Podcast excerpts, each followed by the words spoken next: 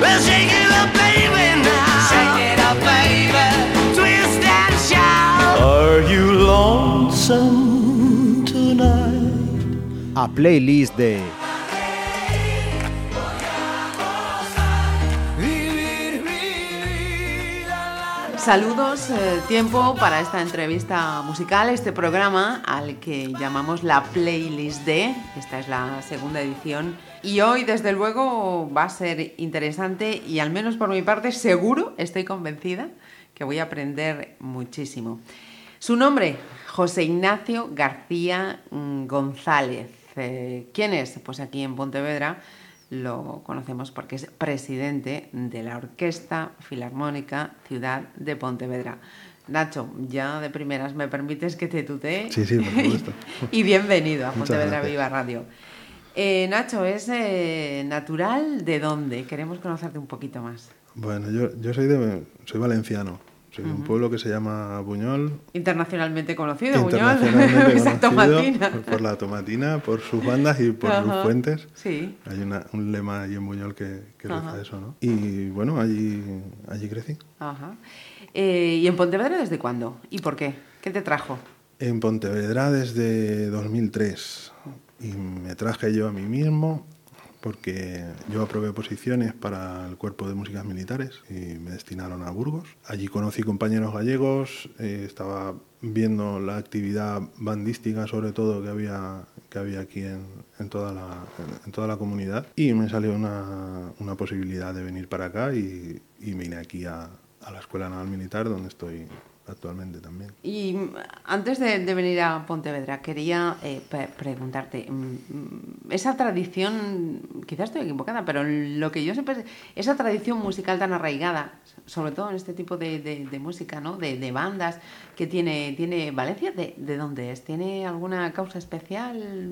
Dicen que son, Tradición, que son hay muchas fiestas allí, ¿no? Ajá. No lo sé, yo creo que, contribuyó mucho eh, las, fiestas y, luego la gente, en, la, banda eh, se, hace mucha familia, se hacen muchos amigos, pasas muchísimo, muchísimo tiempo allí y poco a poco la cosa fue creciendo y, bueno, es, es un, un referente a nivel España, a nivel internacional. Que, que, por cierto, me está viniendo a la cabeza ahora un, un reportaje, quizá me vas a decir, no, no, no tiene nada que ver, estás equivocadísima. Pero era paisano tuyo el eh, compositor del Paquito Chocolatero. Era valenciano. Ajá, sí, sí. Era, era valenciano. Ahora mismo no sé si de, si de Valencia o, o de Alicante. pero, Ajá, bueno, es que sí, era- era- me estaba era- viniendo ahora con lo de las bandas. es que damos esa Sí, misma sí, explicación que acabas de, dar tú. Sí, sí. Hay muchísima, muchísima música para fiestas, muchísima, hay mucha tradición de, de moros y cristianos también, donde se ha hecho muchísima música festera. De hecho, ahora mismo hay, hay concursos que, dedicados especialmente a la música festera de, de moros y, y de cristianos. Y sí, bueno, Pascual era, era de por allí, por la zona. Ujú. Y muchos otros. Y mira, y la música, ¿cuál es el primer recuerdo que tiene Nacho de, de decir, pues la primera canción que yo recuerdo mm, fue esta o me recuerda a esto? Bueno, Dejamos en el tiempo. Sí, nos vamos a Buñol.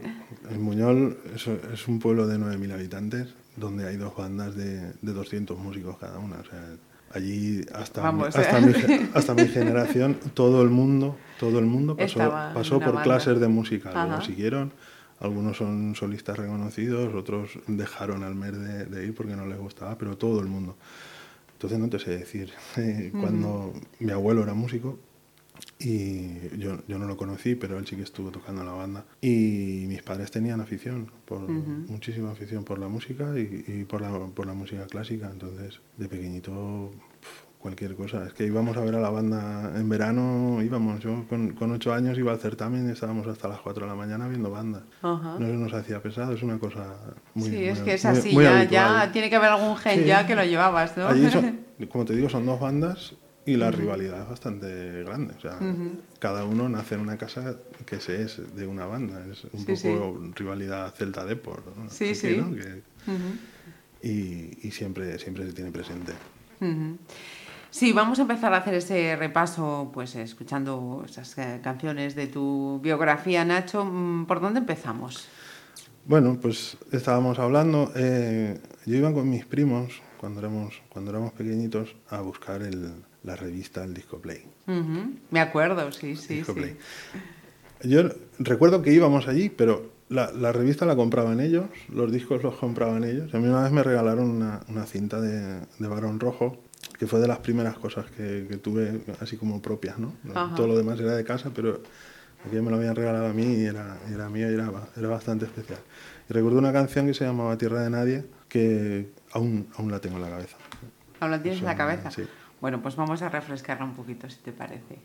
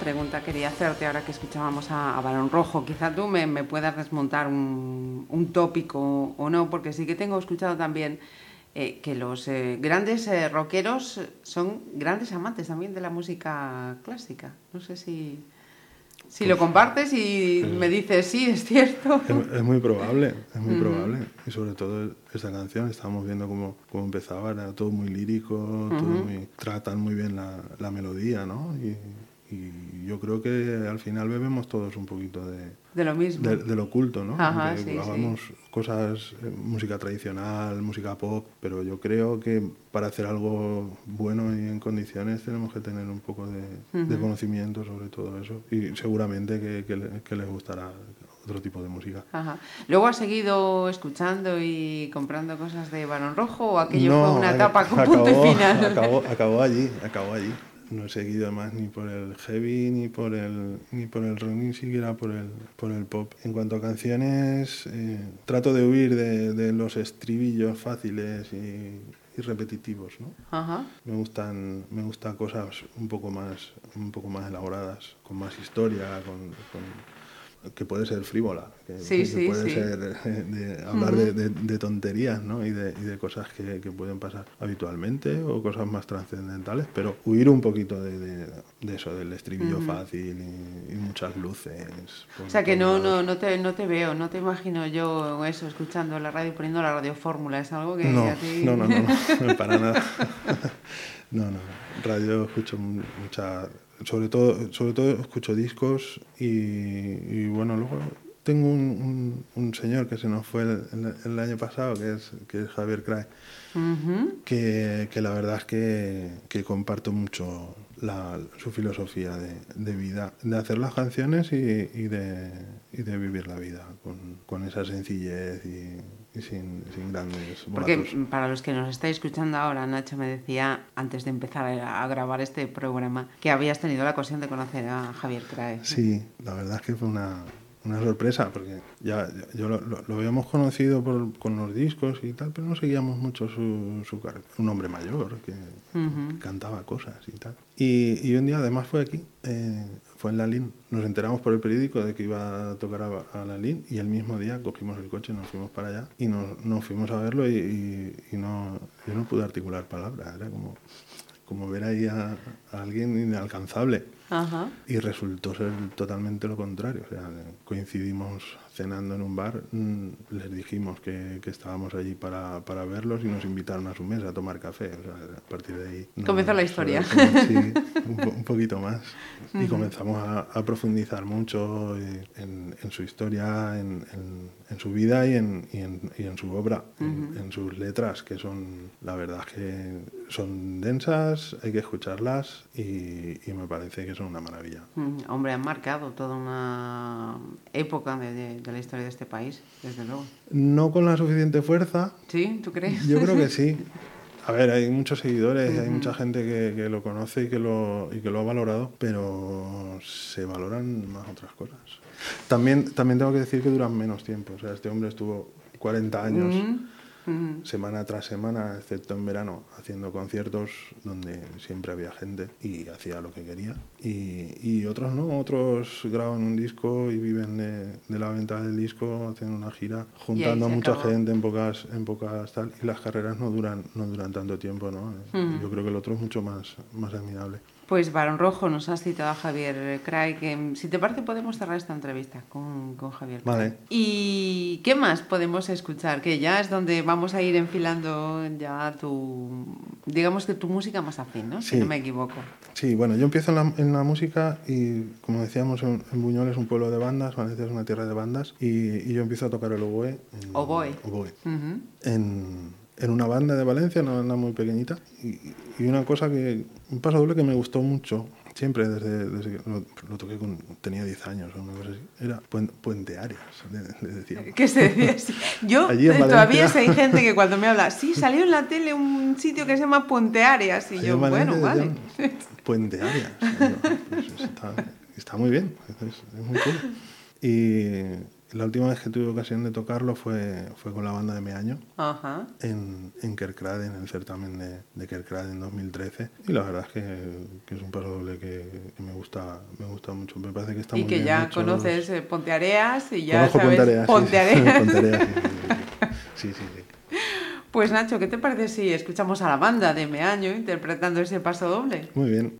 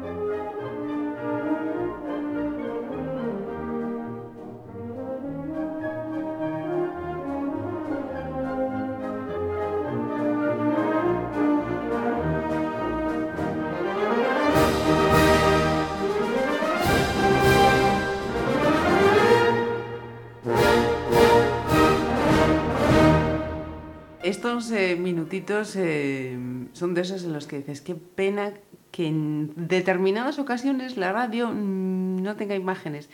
Porque se le, se le iban las manos a Nacho. Estaba escuchando y tal director como director de orquesta casi se le iban las manos, ¿eh? no, no, eso es que lo, lo llevas, lo llevas. Sí, es- toda, toda mi vida gira, gira en, torno a, en torno a la música. Es pensar continuamente en, en cosas que estás haciendo, cosas que, que quieres hacer. Tenemos ese problema los músicos, nos gusta mucho y, y- y nos permite, en, en cierto modo, estar todo el día con eso en la cabeza. cuando una, cuando yo creo que tengo la suerte de trabajar en, en lo que me gusta, que es menos trabajo que trabajar. Porque lo llevas, claro, cuando uno hace lo que le gusta, disfruta. y, y estás, estás continuamente canturreando, leyendo partituras, libros sobre música, es, es continuo. Pues de esa banda de Mean, yo creo que lo siguiente que nos habías eh, elegido para esta playlist eh, es mm, muy vinculado con el cine, ¿no? Sí, sí, sí, sí, lo siguiente que, que, que pongo es, es del... No, no es la banda de Meaño, es la banda de Buñol, Ajá. donde, donde yo crecí y donde creo que aprendí el, el 80% de las, de las cosas que, que sé y que, y que ahora me atrevo a, a transmitir un poquito. Y es el, la, la sinfonía número uno de, de Johann de Meij, que es el, el Señor de los Anillos. Y me gustaría escuchar el, el quinto tiempo porque tiene, tiene muchos, muchos recuerdos. Vivimos muchísimas, muchísimas cosas muy agradables con, con esta Lo con que, sí esta te voy a pedir, lo que sí te voy a pedir es que nos ilustres un poquito, porque claro, dices Johan de Meij, mm, pero yo Bueno, soy la sí, primera sí, sí, que... sí, sí. No, yo, a ver, Johann de Meij para mí es el, el- el- el primer compositor de, de música de banda que conozco, ¿no? Eh, antes, eh, música para, para el conjunto banda. Son instrumentos de viento que salen a la calle, que, que pueden hacer otro tipo de cosas que no son que no son las orquestas. Yo soy el primero que conozco y lo conozco a través de, de nuestro del director que teníamos, Henry Adams, que fue un señor que vino en el año 89 a, a Valencia y cambió cambió la, la forma de ver de ver la banda eh, si antes se tocaban arreglos de zarzuelas, arreglos de obras de orquesta, no, no teníamos un, un repertorio, o el repertorio que había era bastante antiguo y no, y no se le hacía mucho caso. Ajá. Eh, este señor Johan de Meij coge la banda y la trata, sobre todo en esta sinfonía, la primera, de, de una forma maravillosa, donde todos los instrumentos, prácticamente todos, son, son solistas, tienen, tienen protagonismo y la verdad es que hace unas melodías espectaculares. Oye, pues vamos a aprender.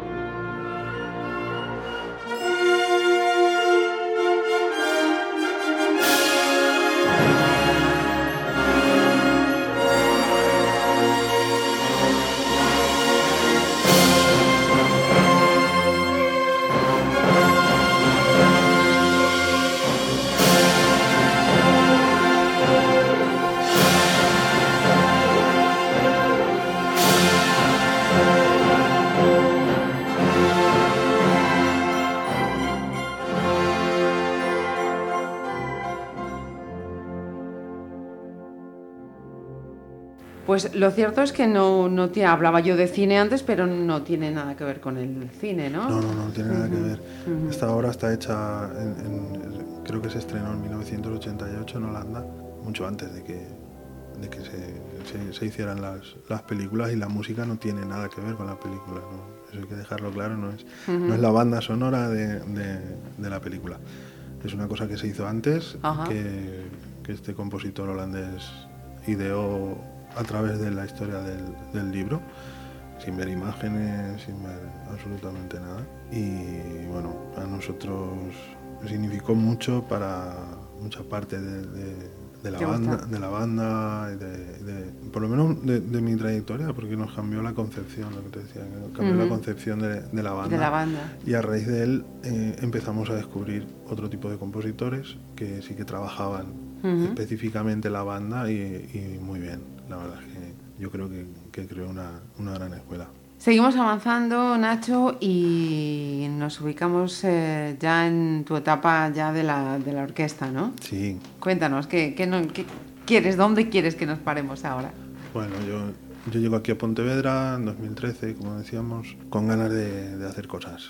Yo tengo mi trabajo, pero siempre nos gusta, pues eso, siempre estamos pensando en, en cómo, ¿Qué hacer cómo, en- cómo hacer algo, algo más y algo que, que- que verdaderamente nos, nos reconforte. Conozco una persona, cuando llego aquí, un, un compañero mío que día seguimos, seguimos estando juntos, que es, que es Javier Morgade, también con la misma inquietud, Sí. y decidimos crear un, un quinteto de viento con, con otra, con otra gente y bueno, vemos que puede funcionar, pero Javier es un, un hombre muy ambicioso y no se le pueden dar ideas porque Le ofreces una mano y te, la- pone el te la- brazo. te la- la re- la realiza. Bueno, y, y, eh, comentamos la idea de, de- aquí en Pontevedra no, no había, no teníamos conocimiento de que hubiese orquesta y pensábamos que se, que se podía hacer. Estoy hablando de 2004, 2005 Ujú. Es cuando empieza a surgir a surgir aquella idea y bueno ¿y cómo hacemos? Ah, pues vamos a hablar con, con no sé qué persona y, y vamos a, a tratar de, de- de comentarle la idea a la gente a ver Ajá. si es posible encontramos bastante rechazo gente que decía no, no eso no ni, lo intentes que no, no se va a poder hacer pero Javier es, es muy cabezón Con todo el cariño del mundo, Javier. Sí, sí, sí, sí, sí. No, él lo sabe, ya, ya se lo digo. Él, nos conocemos muy bien. Y nada, empezamos a ensayar en, en 2006 y, y en 2007 hicimos los, los conciertos de, de presentación y hasta hoy ahí estamos trabajando muy duro. Y sacando adelante un proyecto precioso. Sí, eh, yo creo que es necesario que, que una ciudad como Pontevedra tenga su, su, su orquesta, su orquesta sinfónica, ¿no? Eh, somos conscientes de que somos muy jóvenes. Aquí tenemos está, está la, la coral polifónica Sí. que acaba de cumplir 90 años. La sociedad filarmónica, Filarmónica. que organiza unos conciertos mm, exquisitos, exquisitos que yo se lo recomiendo a todo el músico- a todo el mundo, sea músico o no, que se hagan socios de la sociedad filarmónica porque hemos visto auténticas maravillas. Eh, luego está el, el conservatorio, que tiene 150 años. La banda de música banda de de Pontevedra, que tiene 150 años. O sea, estamos hablando de, de- de cuatro, de cuatro entidades eh, que al- algunas han sido fundadas por, por- por gente muy, muy ilustre de la cultura de, de- de Galicia y de Pontevedra, ¿no? Nosotros llevamos nueve años. Pero bueno. ya- Los que nos sucedan, ya no sé. Se hace camino al andar. Sí, sí. Solo, solamente pretendemos, pretendemos eso. Creemos que, que- que hay espacio en la ciudad para, para tener una formación de estas características. Mm, Que hay potencial. Hay potencial, tenemos un, un estupendísimo conservatorio, porque igual que hablábamos antes de Valencia, de toda la tradición, ahora se está viendo aquí, ¿no? Eh, Hay muchísimos músicos muy, muy preparados que están saliendo fuera a estudiar, que están, que están regresando con un altísimo nivel. Hay gallegos por, por muchas orquestas de, de Europa y de, y de España en conservatorios, o sea, hay, hay un nivel impresionante, entonces eh, nosotros queremos un poco ser la, la, la primera piedra ¿no? de, esa formación, Sí. que pase la gente, todo- toda la gente que está en el, en el conservatorio, estamos tratando de, de que, de que la gente se mueva bastante y, y que, que tengan oportunidad de, de coger sus primeras experiencias en, en lo que es, en lo que es la orquesta. ¿no? Luego veremos cómo se va desarrollando todo, porque tenemos algún proyecto que no podemos contar aún, pero, pero que queremos, queremos que eso avance y que, y que, y que siga adelante, ¿no? Y bueno, a ver, que dure, que dure muchos años y se, se- se Seguro- pueda, se pueda seguro que equiparar, sí. que, pueda, que pueda entrar dentro de, de- de esos elementos, ¿no? Que hemos hablado antes de la, de la banda, Sí. de, la, de la coral, Ujú. de todas esas entidades. El hermano pequeño, pero también con una andadura que se irá, que se irá viendo. Sí, sí, pues, yo creo que es- Nacho, momento. podemos escuchar la orquesta sinfónica, ¿no? Eh, podemos escuchar la orquesta sinfónica. Lo que vamos a escuchar va a ser el, una, una de las obras que hicimos en el primer concierto en aquel 2007, Ujú. que fue la fantasía para un gentilhombre de, del, maestro, del maestro Rodrigo. Pues si te parece, vamos a ello.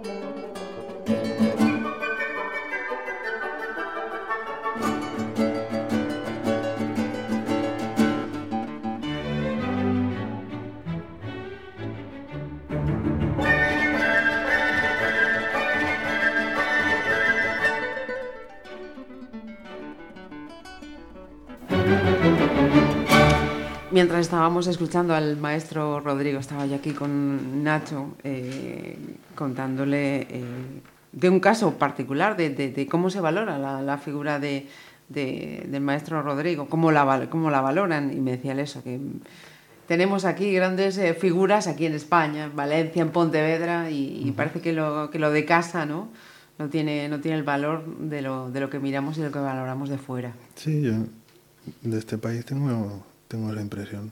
que- que, lo que tenemos en casa, pues lo tenemos aquí y, y está ahí, pero... No, le lo da- valoramos ni, ni ponemos el lugar que No, corresponde. no, no se le da realmente el valor que, Ujú. que tiene. Por ejemplo, si, si, si Quiroga hubiera sido austriaco o alemán, hubiera- Estaríamos hubiera haciendo sido un- reverencias. Un, grande de la historia, ¿no? Y, y, no, y nosotros no le hemos sabido dar el... Ujú. No todo el mundo, hay gente que sí, que, que- que lo sabe y, y que lo valora muchísimo, pero no la, la- lo que hablamos La antes, la- relevancia y trascendencia Claro, que tuvo. Claro, eso es. Ahora sí, yo decía antes, vamos con la orquesta sinfónica, pero no, era ese tema que decías que eras, pero ahora sí, tenías, eh, nos tenías guardado algo de la orquesta sinfónica. Eh, ¿Por qué este tema y qué, qué momento te, te trae, Nacho? Pues este tema es, es, es una, un concierto para violín de, de un joven compositor, de Saúl Chapela, que resultó ser la obra ganadora del concurso de composición que organizó el Conservatorio de Pontevedra Manuel Quiroga para conmemorar sus 150 años. Cifra Redonda y... importante. sí.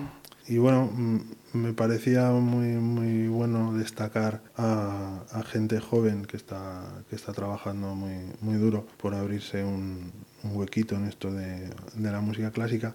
Y, y fue el, de hecho fue el, el último, el último CD de los tres que, que tiene la orquesta, fue el último que, que grabamos. Bueno, la obra se llama Follas Bellas y Ujú. está interpretada por la orquesta con la dirección de, de Javier Viceiro, que ha sido nuestro, nuestro director tul- titular desde que, desde que empezamos tenemos muchísimo que agradecerle a Javier por todo el trabajo que, que ha llevado durante estos estos 10 años. Y, y el solista es eh, Sergio Heredia, que es, un, es el profesor de, de violín del conservatorio, y que también ha participado en numerosas ocasiones con, con nosotros. Y, y la verdad es que es una, una obra que espero, espero que, que se abra un poquito de camino y que se vaya, se vaya conociendo y, y aportándose al, al repertorio. Pues vamos a escucharla y además para los que habitualmente nos escogen, ponen Pontevedra Viva Radio, hay que decirles que a partir de ahora, cuando vuelvan a escucharlo, porque una de las filosofías de, de este, de este proyecto de, Radio Online era precisamente difundir el trabajo pues de todo tipo de formaciones que hay en Pontevedra y cuando escuchéis este tema de la Orquesta Sinfónica, quedaros con la explicación que nos acaba de dar Nacho.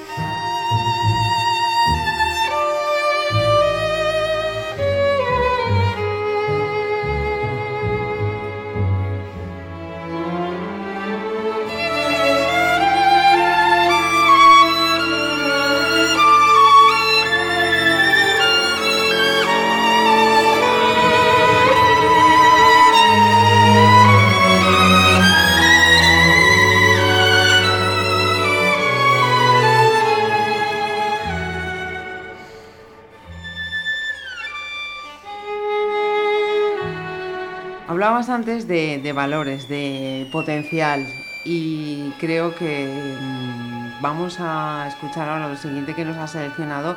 Tiene que ver precisamente con los jóvenes, ¿no? Sí, sí, sí. Eh, nosotros en, en la orquesta tenemos un, bueno, llevamos haciendo para, para el Concello, trabajamos mucho con, con el, con el Concello de aquí de Pontevedra y, siempre nos, nos, nos han pedido estar en el Salón del Libro o hacer, hacer conciertos para niños.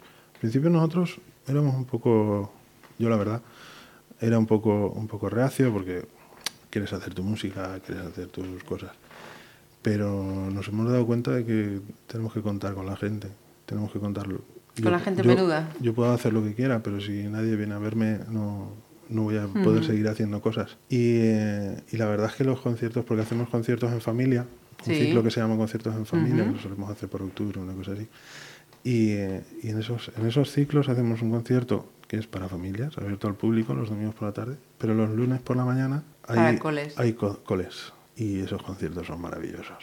Las Sí. reacciones de, de los, de los niños, eh, cómo interactúan contigo, no, no tiene nada que ver a los, a los conciertos de, de por la tarde que al, al estar con los padres yo creo que se cohiben más. Sí, ¿no? se miden. No los dejan tal, pero bueno, cuando están con todos los de clase, eh, la profe está... Son más ahí- ellos. Mm. Por allí lejos está, sí. Y la verdad es que, que pensamos que, que tenemos que hacer mucho más hincapié en esto, más con las cosas que estamos viendo, ¿no? Se está sacando la música de la educación, Ajá. se está sacando de, de primaria, se está sacando de los institutos y no puede ser. No, Reivindica, no, es el momento. No puede ser. Eh, en el cole, en las escuelas hay que enseñar muchas cosas, pero cultura yo creo que es, es imprescindible, ¿no? Yo pienso que sí. Y, y se, está, se está... El otro día también leía que los estudiantes de, de- de la ESO de- o de bachiller, no sé, no sé qué comunidad era, que iban a poder estudiar filosofía. ¿Cómo que van a poder estudiar? Sí, deberían. Sí, De- eso de- está- estaba ya. No, y to- todo eso se está, se está, se está quitando en, en detrimento de otras cosas. Eh, necesitamos que, que los, que las personas, para, para aprender a ser personas, eh, tengan su rato de escucha, que es para mí muy, a mí me encanta. Eh, meterme a un teatro o estar en casa y parar media hora, tumbarte, sentarte y ponerte algo de música y, y ver qué es, qué es lo que te dice, qué es lo que te dice la música. ¿no? Entonces, lo que traigo ahora es, es una obra de, de Britten, un compositor inglés que se llama Guía de Orquesta para Jóvenes y lo que trata de hacer es, es, es- es una obra muy pedagógica porque eh, enseña todos los instrumentos de- de- que participan en la orquesta. Primero por secciones, la- las cuerdas, los vientos, madera, vientos metales, percusión, y luego uno por uno, flautas, oboes, clarinetes, fagots, violines, violas, arpas, trombones, eh, todo tipo de tambores y chismes de, de hacer ruido y todo eso, toda la percusión. Y, y lo que vamos a, a escuchar es el último tiempo, es la fuga, que es, es una, una técnica compositiva que se viene utilizando en, en toda la historia de la música y de la, de la música occidental, ¿no? de, Sí. de lo que conocemos desde el barroco, ya Bach empezó a hacer su famoso arte de la fuga. Y aquí lo que hace eh, Britten es hacer una fuga, pero metiendo los distintos instrumentos uno por uno, y entonces nosotros somos capaces de, de identificar hasta que los junta todos y, y acaba, acaba la obra. Eh, Es para jóvenes, pero yo, yo creo que hasta los No, adultos, digo, hasta los adultos, que nos falta tanta, tanta cultura mu- musical, deberíamos empezar a escuchar esto Ah, también, ¿eh? Sí, sí, sí, sí. No, además es, es música sencilla de escuchar, ¿eh? Porque está aquí tenemos también el, el- el, eh, Pedro y el Lobo, que fue la primera, el primer cuento musicado que, que se hizo. Y, y es música pensada para ese tipo de público, para gente eh, explicar a quien no sabe, no, no todo el mundo tiene por qué saber música, pero sí un poco apreciarla, ¿no? Entonces estaba pensado para esa gente que no, no, no sabe, no sabe nada, nunca ha visto un, un pentagrama, no, no sabe distinguir la- las cosas. Es, es con narración, aquí no la tenemos, este tiempo no la lleva, pero sí que explica mucho eh, todo, todo lo, que, lo que va sucediendo en toda la obra, ¿no? Ajá. Pues vamos con ello.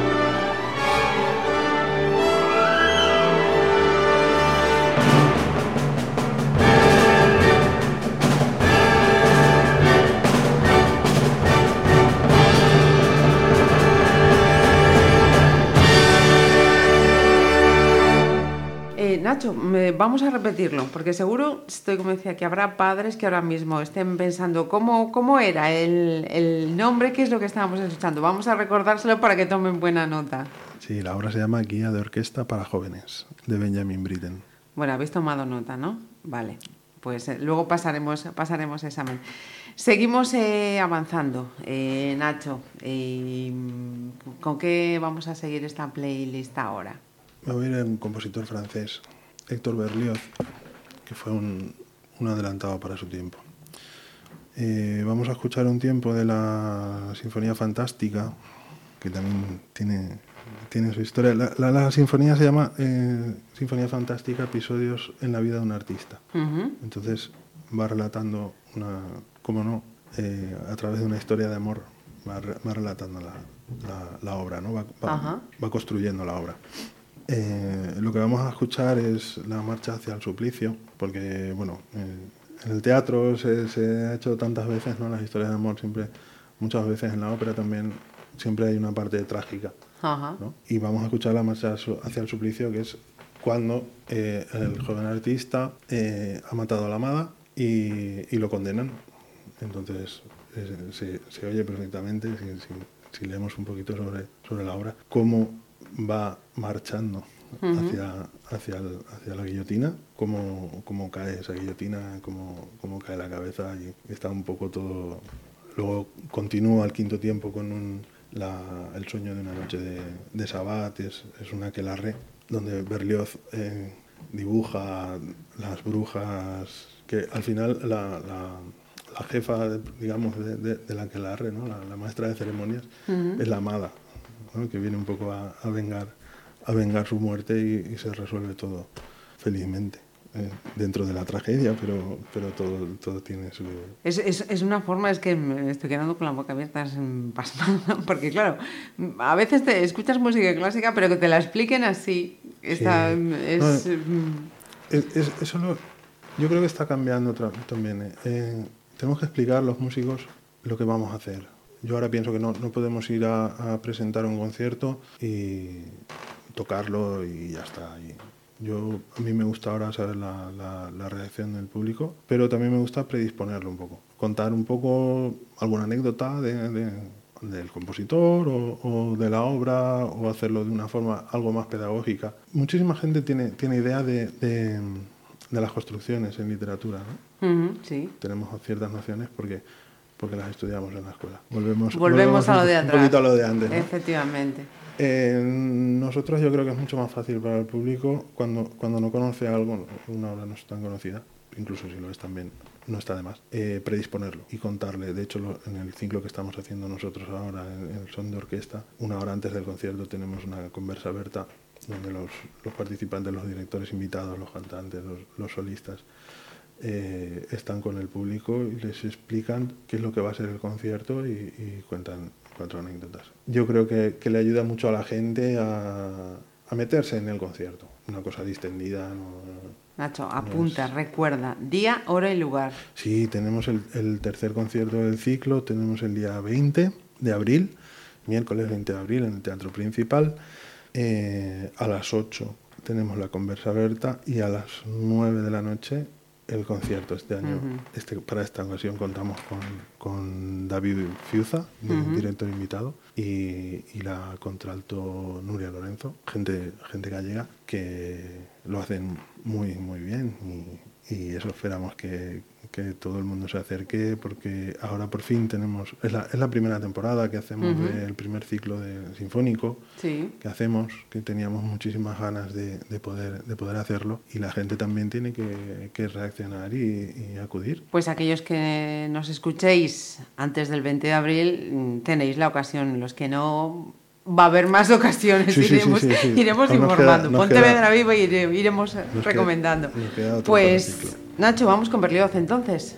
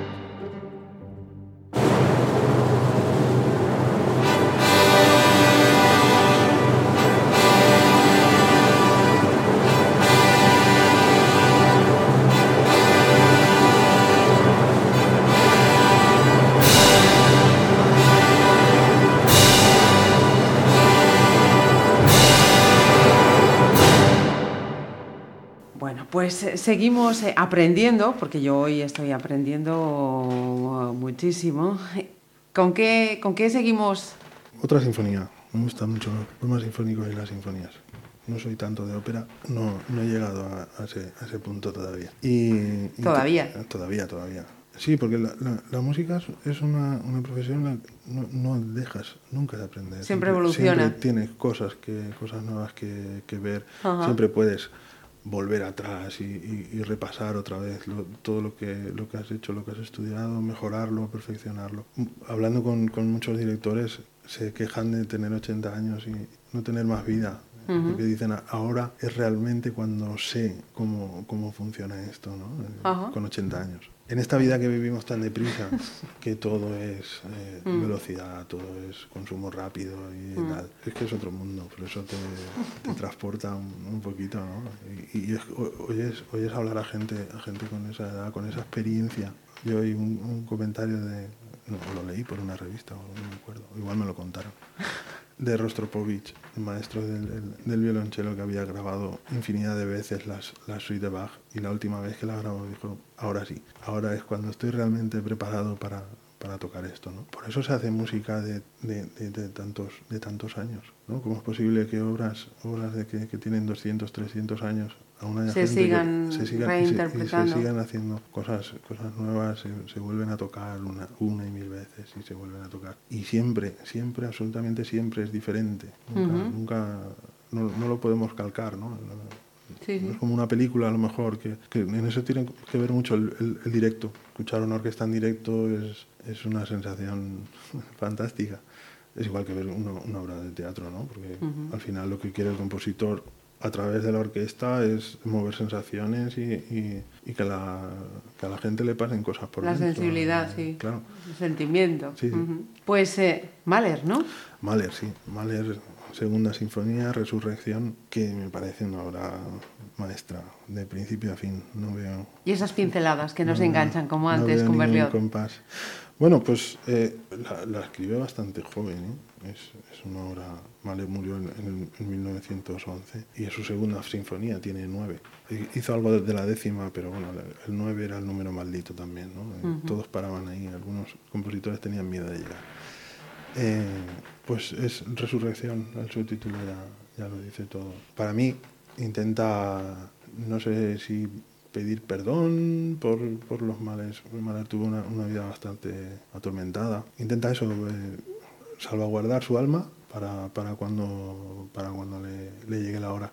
Yo a veces tampoco creo mucho en esto, ¿no? En, en- en la, en la resurrección y tal. Pero, jolín, es que la música es tan bella que, llega un momento que dices, "Buah, es que es posible. Pero se me pone la carne de gallina también, muchísimas ocasiones. Es, es una delicia. Ya te digo, de principio a fin tiene, tiene, tiene de todo. Tiene sensibilidad, tiene, tiene una, una potencia a veces, un- una garra. Mahler cambió un poco la, la- la estructura de la orquesta, ¿no? Empezó a meter muchos instrumentos de, de percusión que hasta entonces no se habían utilizado. Empieza a crecer la orquesta enormemente. Si antes, antes de eso habían orquestas que 60, 80 componentes, esto ya empieza a pasar de los 100, 100 artistas dándolo todo. Tienen- eh, te transmite, al final te transmite. Pues vamos con esa resurrección de Mahler.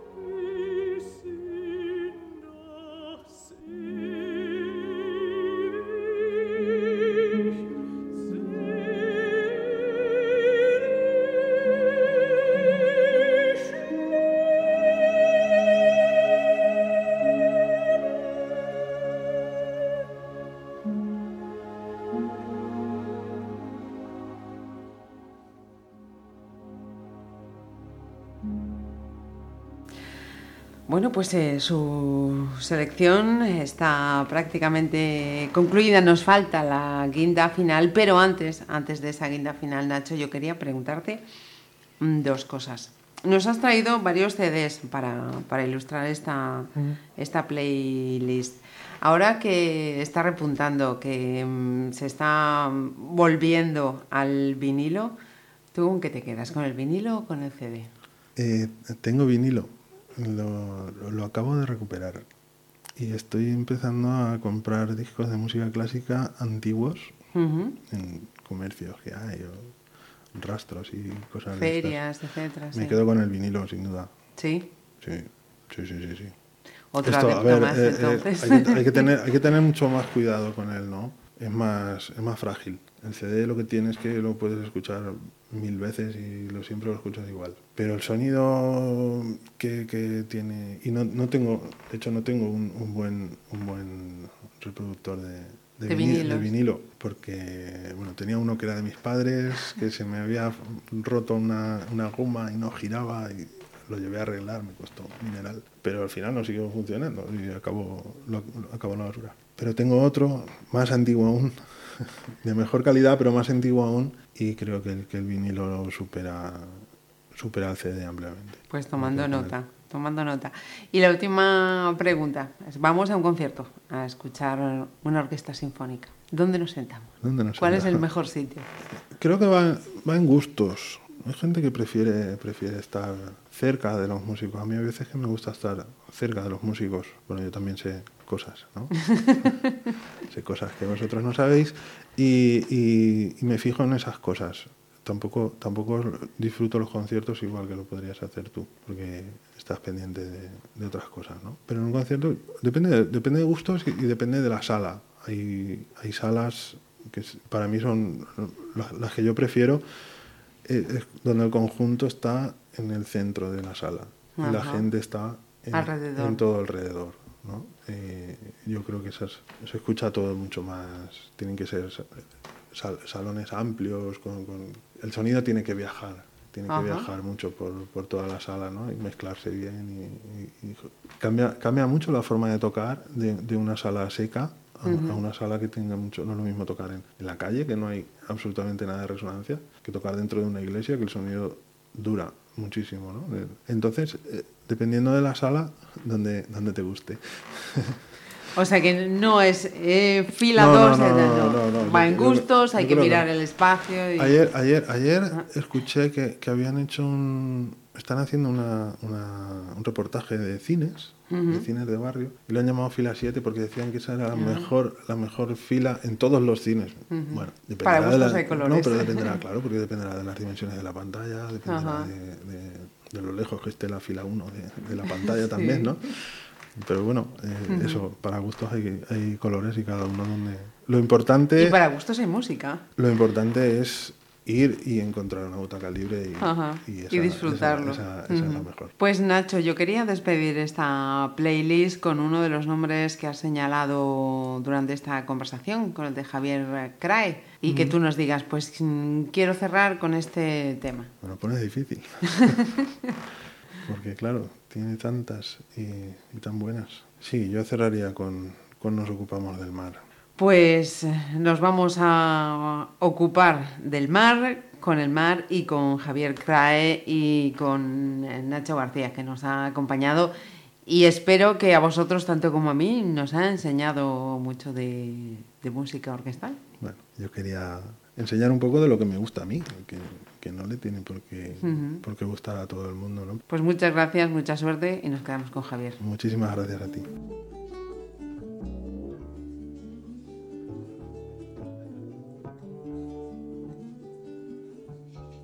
Nos ocupamos del mar y tenemos dividida la tarea. Ella cuida de las olas, yo vigilo la marea. Es cansado, por eso al llegar la noche, ella descansa a mi lado, mis ojos en su costado.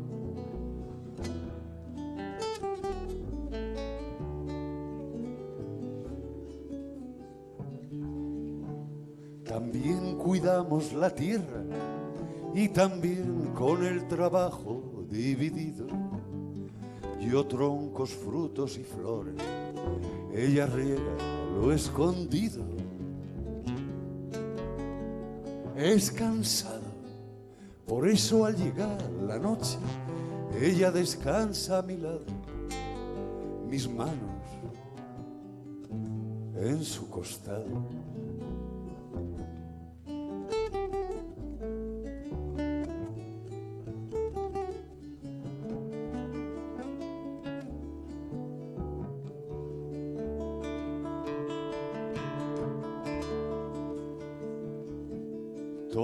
Cosas tratamos, cada uno según es nuestro talante. Yo lo que tiene importancia, ella todo lo importante. Es cansado, por eso al llegar la noche, ella descansa a mi lado y mi voz